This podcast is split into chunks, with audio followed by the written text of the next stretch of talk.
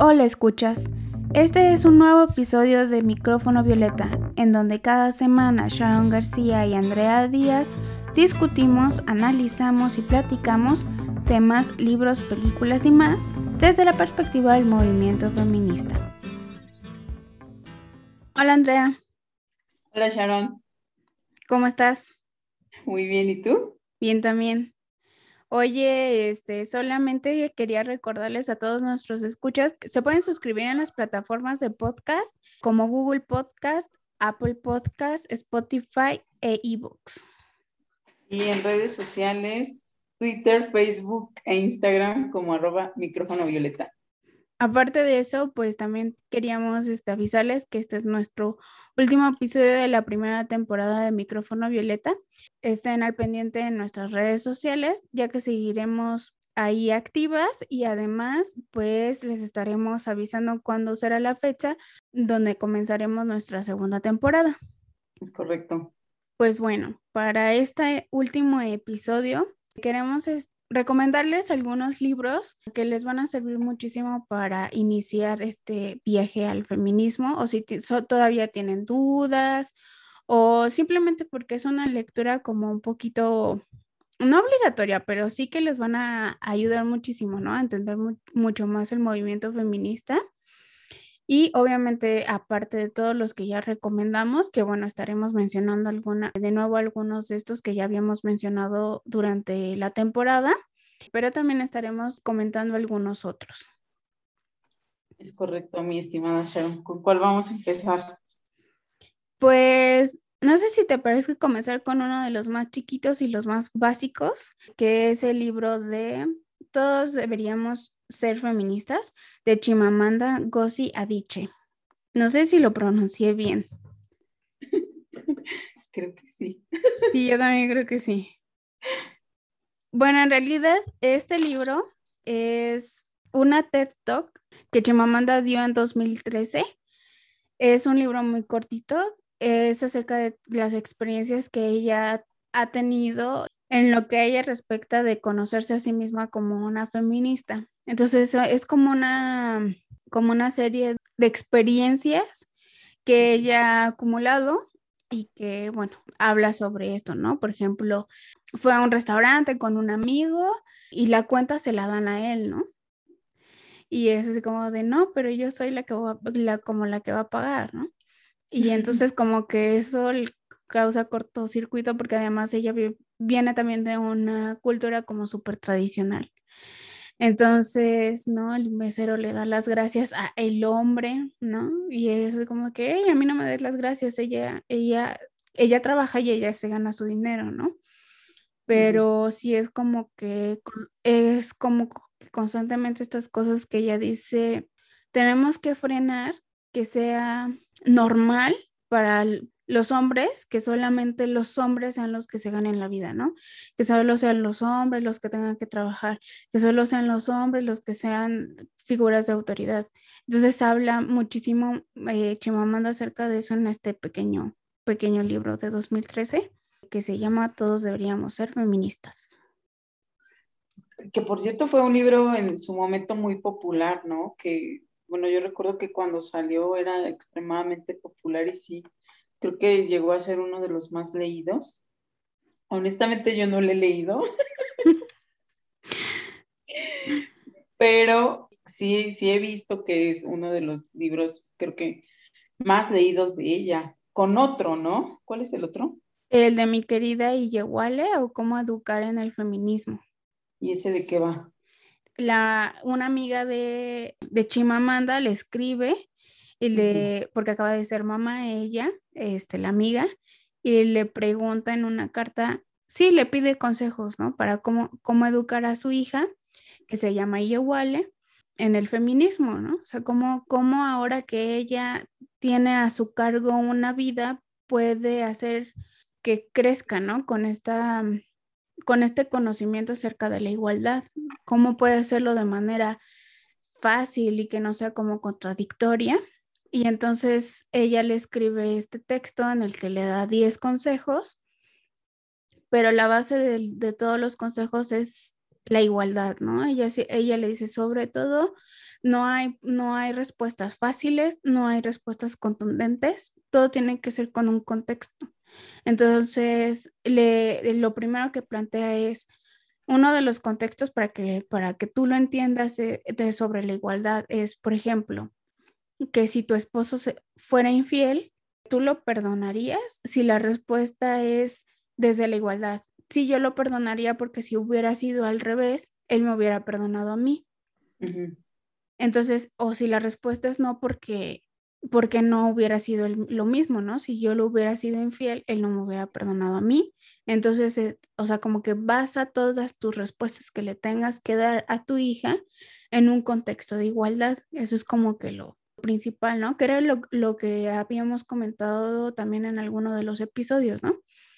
O sea, si tú, si tú vas a hacer una acción por una chica que, que harías también por un chico, entonces adelante. O sea, estás, estás eh, trabajando en tu contexto de igualdad. Pero si no lo harías también por un hombre, entonces quiere decir que no lo estás haciendo igual, ¿no? Entonces ella, ella en este libro plantea exactamente lo mismo.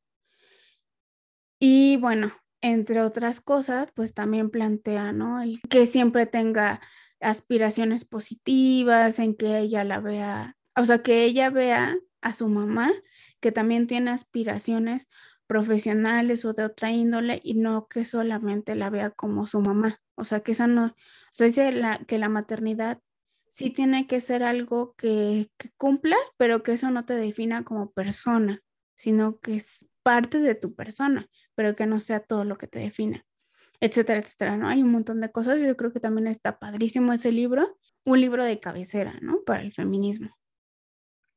Sí, no, porque por ejemplo, yo a mi mamá de repente le digo Gabriela.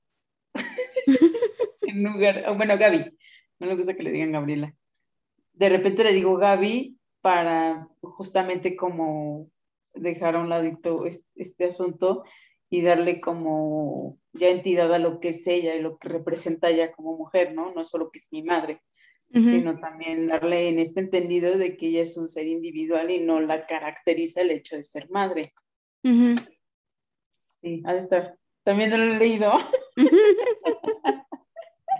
Tengo tarea, mucha tarea. Sí, aparte tiene su versión en audiolibro y la verdad es que es muy, también al igual que el de Todos deberíamos ser feministas, es un libro muy, muy cortito y la verdad es que las ediciones están padrísimas solamente como para tenerlas de colección, o sea, igual, ¿no? Es como que realmente le han puesto a estos libros de Chimamanda una personalidad, ¿no? Una característica muy de, sí, estos libros son de Chimamanda y a mí me parecen como muy, muy bonitos y, además es, al mismo tiempo de que son muy cortitos, eso los hace como que muy fáciles de leer, ¿no? Totalmente digeribles. Fíjate que a mí siempre me llamaron la atención porque yo siempre los vi, incluso los que están en inglés, son unas ediciones muy bonitas. Pero pues perdóname, la escuela ahorita me absorbe un poquito y luego sí no me da tiempo de leer mucho, pero sí, voy a tomarlos en cuenta. ¿Qué más, qué más tienes para mí, para nosotras? Bueno, pues también otro libro del que quería platicar, que también yo creo que es como algo básico dentro de la, de la biblioteca de una feminista, es Confesiones de una mala feminista de Roxane Gay. Este libro también es una TED Talk. No sé, eh, más bien creo que primero sacó el libro y luego hizo la TED Talk. Eh, y de igual manera en este libro eh, Roxanne habla sobre muchas cosas que nos podrían parecer como que no entran en el contexto de ser feminista, ¿no? Y ella dice, es que a mí me gusta mucho el rosa. O sea, esas son sus confesiones, pues.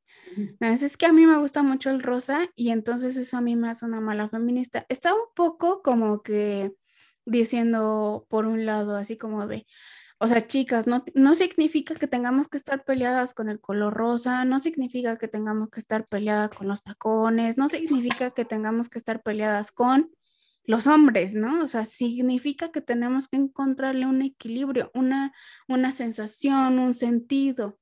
Eso más bien es de lo que habla, ¿no? Entonces ella, ella empieza con estas cosas, ¿no? Como decir, es, o sea, soy una mala feminista porque me gusta el color rosa. O soy una mala feminista porque me, pues de pronto me gusta verme bonita y me gusta ponerme labial, ¿no? O dejo que me abran la, la puerta del auto. Exacto, sí. Sí, exacto, eso es como un muy buen ejemplo. O sea, lo que ella trata de decir es como de, o sea, no tenemos que estar, o sea, no tenemos que estar peleadas con estas cosas, ¿no? Más bien, tenemos que encontrarles un equilibrio, o como dice Chimamanda, ¿no? Desde la igualdad. O sea, al final, eso es precisamente de, las cosas de las que, ah, bueno, no sé si esto sea correcto, ¿no? Pero ah, es como que una de las cosas que las feministas radicales nos como que amedrentan al resto de las mujeres, ¿no? Como decir, no, pues es que si, si te rasuras, pues entonces eres mala feminista, ¿no? Mm, no, yo creo que tienes que tener como una, sí, pues justamente ese equilibrio, ¿no? El hecho de que ah, yo dije que me paguen la cuenta o que me abran la, la, puerta del auto o este o que me den, me enciendan el cigarro, no, no creo que tenga que algo de malo, pero sí, efectivamente creo que ahí sí hay un tema muy complicado, ¿no? De, de que no eres tan feminista si no cumples con estos elementos. Otra cosa también de la que de la que este libro habla un poco es de que, bueno, Roxane Gay en su juventud fue violada. Entonces ella también habla desde, pues desde su motivación de ser una feminista, ¿no? Y, y trae a, colación el tema. La verdad es que también es como un libro como muy muy rapidito, como muy fácil, no, no es tan delgadito como los dos de Chimamanda, pero son libros como, es un libro más bien como muy fácil, muy fácil de leer, no, no es nada complicado. Y la verdad también, eh, esta TED que tiene está disponible en YouTube y es como un buen, como una buena introducción, ¿no? Así como ver primero la TED Talk y luego ya entrarle al libro, pues también se vale. Sí, pues el, el asunto es de alguna manera entender qué es lo que nos quiere decir, ¿no? Sobre todo apuntando que de repente, pues sí te sientes un poco menos feminista por ciertas cosas que llegamos a hacer, ¿no? Que también son bien inconscientes, pero pues no quiere decir que no lo seamos. Exactamente. Sí, es justo de, es justo de lo que habla. bueno, yo tengo un libro que es eh, algo eh, bien extraño. Eh, se llama Escupamos sobre Hegel, de Carla Lonzi. Ella es italiana. Y bueno, no sé si conozcan a Hegel, pero Hegel era un misógino, así, con letras gigantísimas, ¿no? Porque pues la, definición de, eh, de Hegel sobre la mujer siempre fue algo muy despectivo y de inferioridad. Entonces, ella en, en este libro habla justamente de cómo la civilización nos ha definido como inferiores, incluso el psicoanálisis, también habla del marxismo y de, en, específico es este filósofo, ¿no? Que pasó de la raya en su momento y nadie le puso ahí unos cocos. Entonces, habla también de el mundo patriarcal, de cómo se va dando, incluso te pone un contexto histórico de cómo va empezando el feminismo, de justamente esta mujer que fue, que cayó en la guillotina. Ella te hace como todo un estudio sobre, antes de, y ya después abarca esta filosofía de Hegel, que fue un imbécil. La verdad es que tú cuando lees la definición de Hegel sobre las mujeres, sí dices, este cabrón, ¿en qué estaba pensando? A veces yo sí quiero juzgar a la gente desde sus tiempos, pero Hegel se pasó de la raya, o sea, en sus tiempos Hegel ya... Sí, yo, bueno, no leí mucho acerca de Hegel, porque, bueno, mi carrera no tenía nada que ver en, de eso, pero sí recuerdo que en casa estaba la de el Estado y la familia, ¿no? Ajá. Y sí tiene como planteamientos de el hombre es el bastión de la familia. Si la mujer está aquí nada más para bueno, no lo dice con esas palabras, pero eso es, la, eso es el, como lo que da a entender, ¿no? La mujer está aquí solamente para hacer feliz al hombre, que es el, el pilar más importante de la familia y por lo tanto es el pilar más importante del Estado, ¿no? Sí, o sea, Hegel tenía unas concepciones es que no sé si son malas. Bueno, la verdad es que a mí Hegel nunca me gustó, siempre me cayó mal en la escuela, entonces no es que lo conociera directamente, pero es una filosofía con la que nunca me identifiqué, porque justamente sí tenía como ideas bien, pues a su tiempo, ¿no? Pero pues también siendo ya un filósofo, un gran pensador, pues yo creo que sí tenía las herramientas para desarrollar teorías donde las mujeres no estuvieran tan segregadas, ¿no? Más bien donde no hubiera esta segregación de la mujer, porque pues ya tenía, tenía la cabeza, ¿no? Tenía la inteligencia para hacer grandes cosas. Ahí tenemos a Stuart Mill, o sea, Stuart Mill lo hizo. Entonces, pues más bien estos, este cabrón era un misógino. Entonces, ese libro la verdad está muy bueno. Carla Lonzi es, este, te digo, es una mujer italiana y la verdad es que el libro, ese son unas 20 mm, páginas, a lo mucho. Ah, está delgadito. Y está muy, muy bueno, o sea, está muy cortito, es una, una en realidad está súper corto y está muy ameno. Y pues ya te das cuenta, ¿no? De que el ser filósofo, pues no, no denota mucha inteligencia. Entonces, ese libro está, te digo, está, está buenísimo. Sí, dice una vueltecita por ahí. Ok, perfecto. Pues bueno, otro libro que también quería comentar, bueno, es Feminismo para principiantes de Nuria Varela. Mm. Este libro es, bueno, yo lo leí por ti. sí, de hecho. Uh, para mí. eh, demarca muy bien el contexto histórico del nacimiento del feminismo, primera ola, segunda ola, tercera ola, lo que nosotros comentamos en nuestros primeros tres episodios de esta primera temporada. Y además, como Nuria Varela es una mujer española, una periodista española, pues se centran el resto del libro en el contexto español y un poco latinoamericano, pero eh, sobre todo español, ¿no? Pero sí da muchísimo más contexto histórico del nacimiento del movimiento, de, este, de todas estas orígenes y fuentes del feminismo, obviamente de Olam de Yush, como bien lo comentas, también de Mary Wollstonecraft, eh, de las sufragistas. Entonces, sí es como que un libro mucho más de contexto histórico y pues podrá ir también un poco ramificando, ¿no? Cuáles son las corrientes del, feminismo y todas estas situaciones. Sí, la verdad es que ese sí es un libro en, en donde cuando empiezas de cero, o sea, te da muchísimas herramientas para ir entendiendo que la lucha feminista viene de muchísimo tiempo atrás y las consecuencias que hemos sufrido, así como también las, los topes, los retrocesos, incluso también en América Latina, ¿no? Cómo se va dando eh, el feminismo, cómo también existen unos retrocesos, pero pues que al final ahí vamos, ¿no? Y ella te lo contextualiza súper bien. A mí me gusta porque está fácil de leer. Si te lo avientas rapidísimo, si te vas sobre capítulo, lo terminas muy rápido.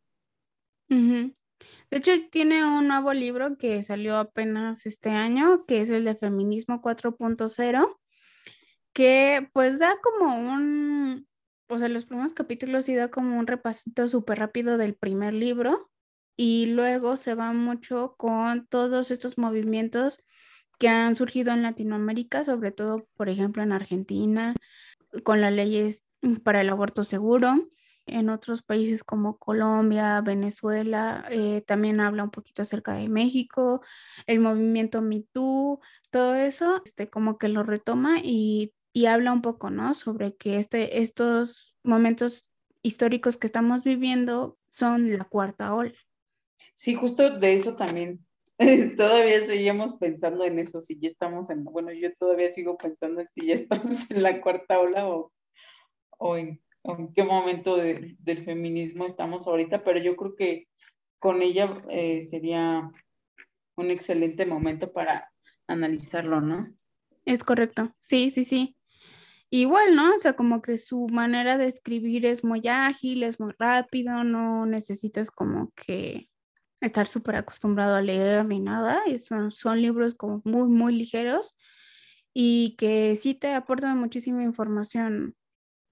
Sí, aparte son, más bien sobre todo eso, ¿no? Que es fácil de leer, entonces no batallas tanto, porque luego de repente te encuentras cada libro que, fin. Sí, sí, por ejemplo, uno de los libros que, de los cuales hablamos, creo que en el episodio 2, fue el de, el de Vindicación de la Educación, ¿no? De Mary Wollstonecraft. Ese libro, o sea, a pesar de que sí como debería de estar en la cabecera de, este, de, las feministas, la verdad es que a pesar de que es un libro muy delgadito, no es un libro fácil de leer, porque sí está como muy escrito en su tiempo. Y aparte son como muchas, como, como ensayos, como pensamientos, como estar planteándose cuestiones, ¿no? Entonces, y estar haciendo como análisis y un tratamiento y dar como soluciones a esas, a esas cosas. Entonces no es un libro tan, tan sencillo, ¿no? A pesar de que es uno de los orígenes del feminismo actual, no es algo tan fácil de leer, ¿no? Sin embargo, sí es a lo mejor, no estaría como en los principales para empezar a leer de feminismo, pero sí a lo mejor algo que podrías retomar para después. Sí, sobre, bueno, toman, también tendrías que tomar en cuenta como eh, tu ritmo de lectura y, qué tan acostumbrada estás a leer. Obviamente, si ya traes una carrerota, sí te va a resultar muy fácil. Mm, bueno, otro libro que ya habíamos comentado y que me parece sí muy fácil de leer, es muy delgadito, tiene un montón de temas que son súper importantes es el de Teoría King Kong de Virginie Despont. Aparte de este libro, lo, comentamos en el episodio de Promising Young Woman. Y yo lo había traído a colación porque tiene un capítulo dedicado a la violación, ¿no? Y como todo lo que, lo que una mujer puede como traer en su mente sobre esa acción de, de yugo, de autoridad sobre el cuerpo femenino pero aparte de eso trae un montón de otros temas como la pornografía, obviamente, ¿no? La, educación que se les da a las mujeres como de alguna manera diferente a la de los hombres, no educación, digamos, de educación de ir a la escuela, sino educación cultural. Ella habla muchísimo de la educación cultural, ¿no? Eh, al igual que en Confesiones de una mala feminista, ella también ah, tiene como que esta manera, ¿no? De, arbitraria de decir, pues sí, ¿no? A lo mejor eh, soy, más bien yo soy una mala mujer porque no, yo no estoy de acuerdo en tenerme que vestir de, de manera femenina, ¿no? O sea, como que ya es como un poquito del otro lado, ¿no? A lo mejor yo no soy una buena mujer porque no me gusta, eh, no me gusta maquillarme, no soy una buena mujer porque estoy fea no soy una buena mujer porque mi cuerpo no es la de una modelo, ¿no? Entonces, marca como todos estos estereotipos que de alguna manera estamos obligadas a tener, ¿no? O sea, y lo dicen, ¿no? O sea, a lo mejor como, pues a lo mejor si soy, si soy mal hablada o si yo no me paro derechita y puedo cargar tres libros en la cabeza mientras camino sobre un sendero, pues entonces, pues eso ya no me hace mujer, ¿no? Sí, y es que, ¿sabes? Sí, eso sí es bien complicado, ¿no? Apelando a las mujeres mal habladas como yo. sí, ¿no? Porque de repente sí dicen, ay, una señorita no debería de hablar así. Ay, para tu derecha. Ve cómo te sientas, traes falda y así con las piernas abiertas, ¿no? Pero pues justamente también estos libros luego te hacen como también como, pues de repente sí cambiar el chip de cómo te diriges y de que, pues no hay, hay cosas que en sí mismas no están mal, ¿no? Sino todas estas construcciones sociales a las que estamos sujetas son las que de repente nos, pues sí nos paran un buen, ¿no crees?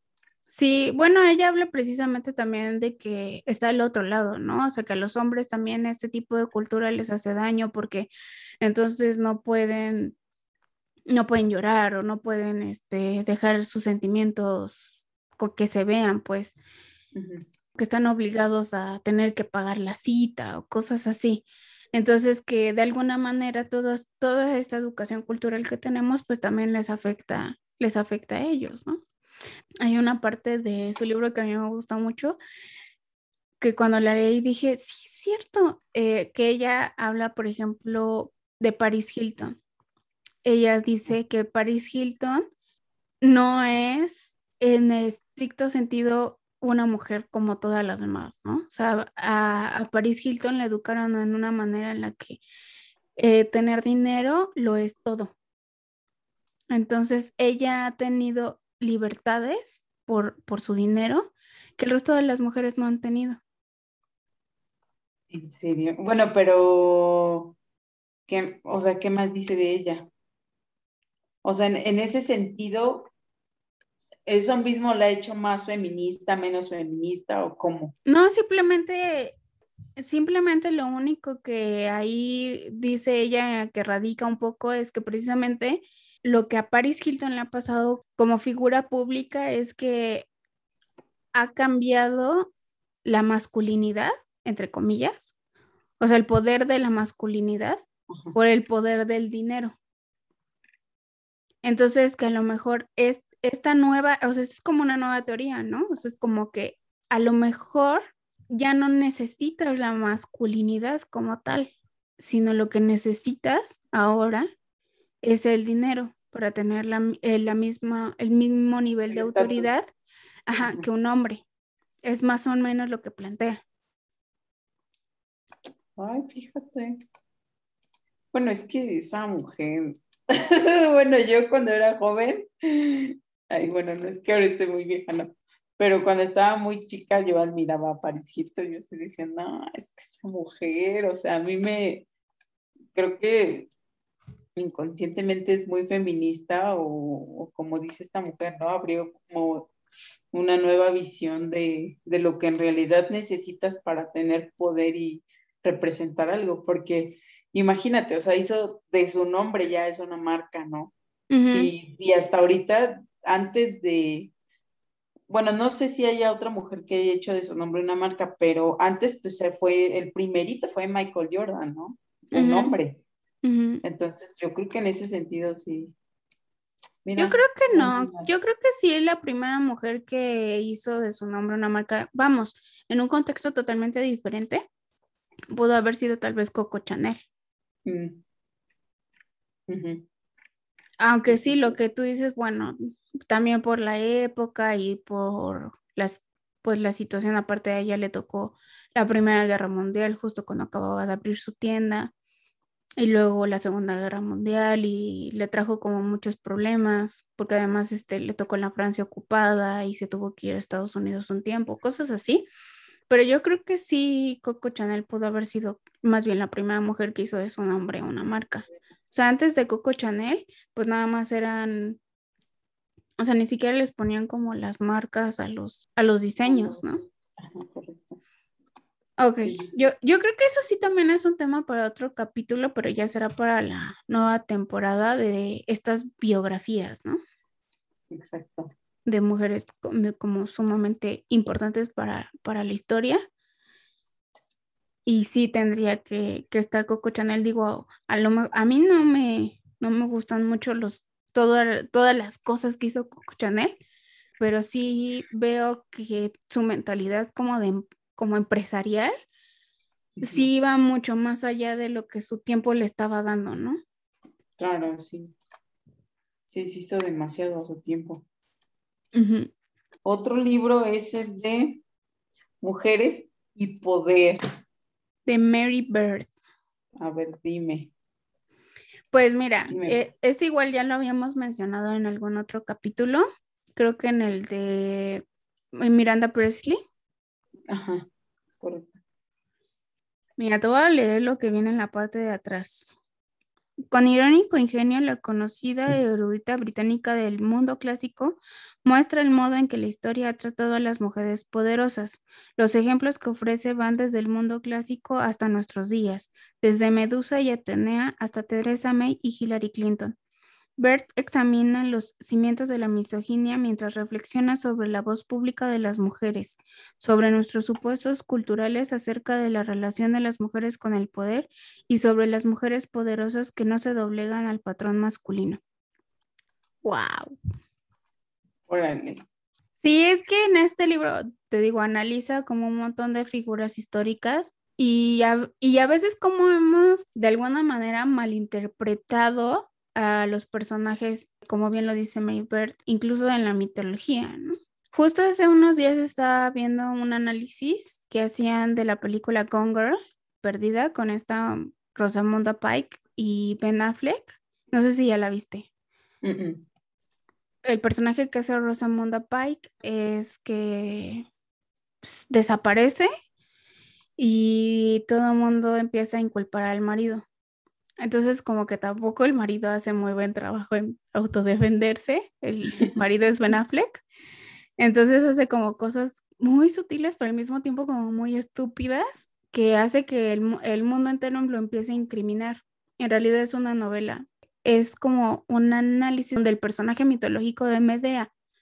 O sea que es como que hay muchos paralelismos y entonces es una manera como muy sutil de, de ver como de actualizar ese mito, ¿no?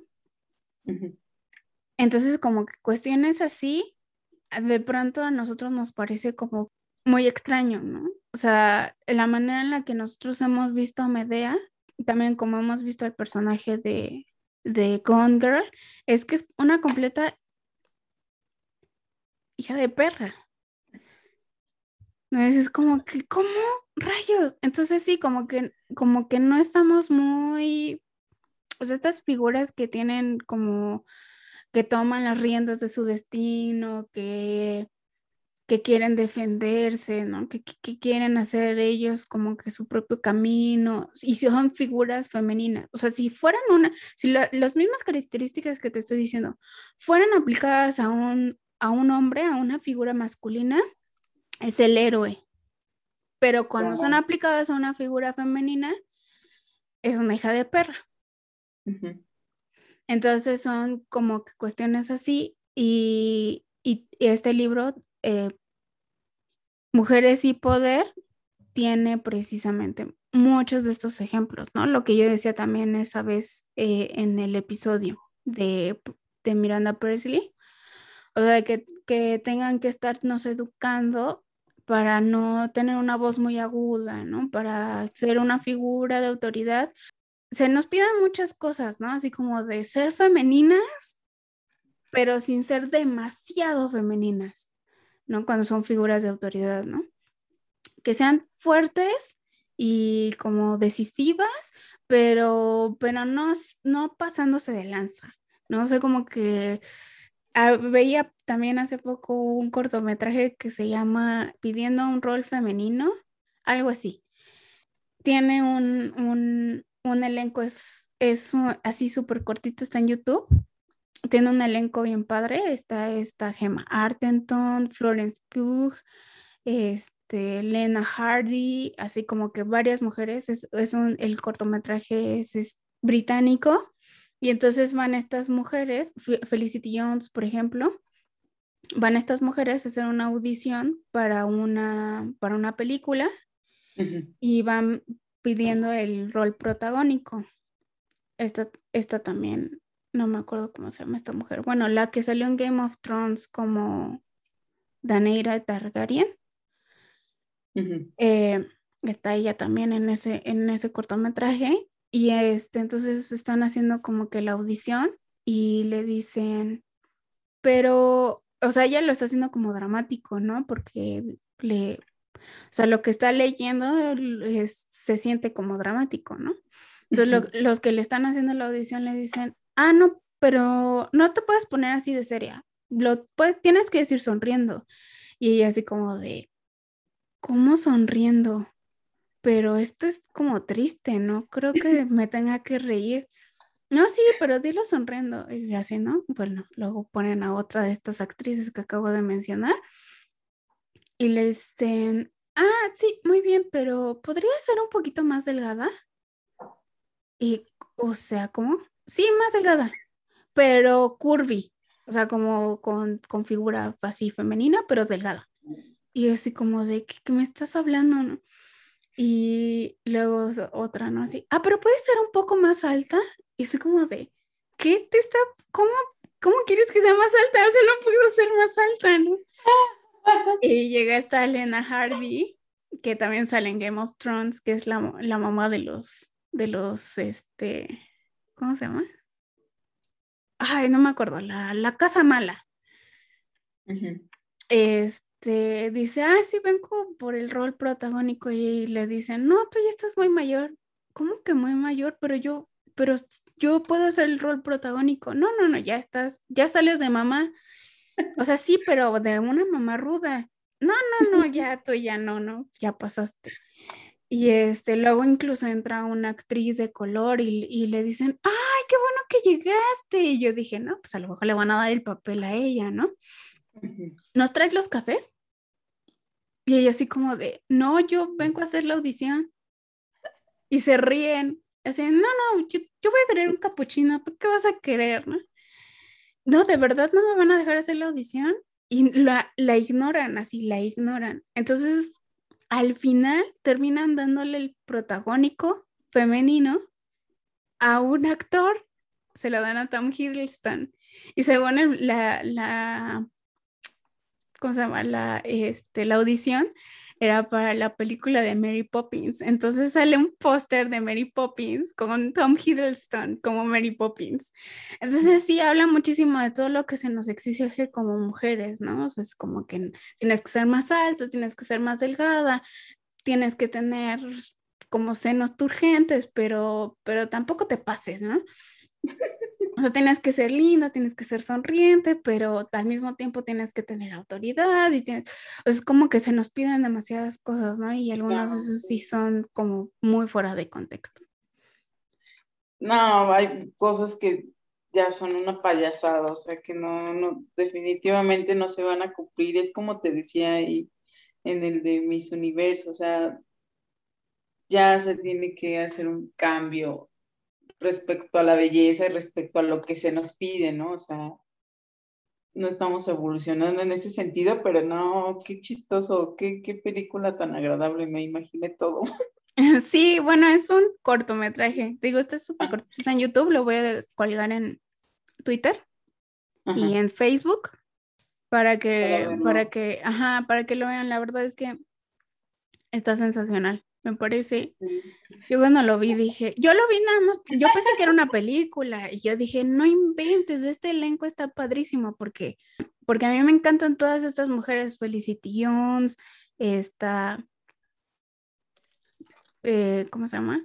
Gemma Artenton, o sea, me, me gustan muchísimo sus carreras de Lena Hardy, de esta Daenerys Targaryen que se me olvidó su nombre. Eh, pero entonces por eso así como que yo dije, no, tengo que verlo. Y ya después me di cuenta que era un cortometraje, pero la idea está sensacional y yo la verdad dije, sí, pues eh, no, no creo que sea como que, es como que siento que es como, seguramente así debe de ser las audiciones. Difíciles, ¿no? No me imagino en ese ramo yo. Vamos a re brava. Y corren. Luego que me gusta hacer lo que quiero. Sí, lo puedes ver porque al final siempre como que terminan dándole los roles como el mismo tipo de chicas todo el tiempo. ¿no? Andrea, no sé si quieras agregar algo más a nuestra lista. No, ya no tengo nada, pero ese de Hegel les va a gustar mucho, estoy muy segura. Sí, de todas maneras, estaremos obviamente colgando toda la lista de libros en nuestras redes sociales para que ahí cualquier detallito que se nos haya ido, como, no sé, darles el nombre de la autora o lo que sea, pues sepan, ¿no? Que ahí está.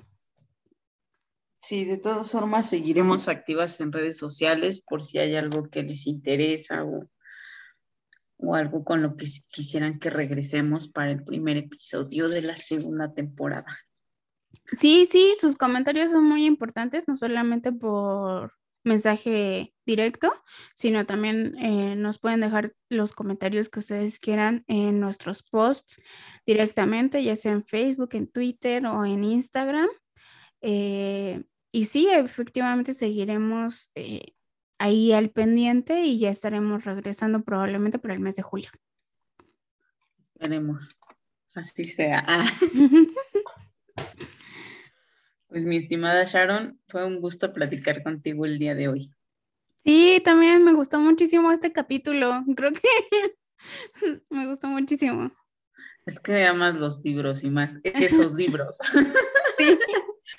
Bueno, pero el de Hegel no lo has leído, te va a gustar, vas a ver. Sí, sí, lo buscaré. vas, a leer algo distinto. Una de esas cosas rarillas que siempre tengo. Perfecto. Pero te va a gustar.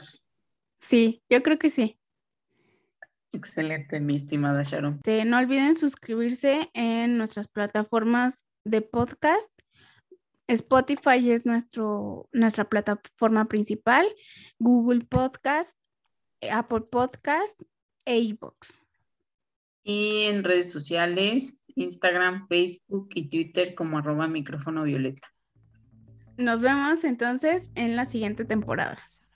Es correcto, mi estimada Sharon. Te mando muchos abrazos. Igualmente, cuídate. Bye. Muchas gracias por habernos escuchado. Si te gustó este episodio, comparte.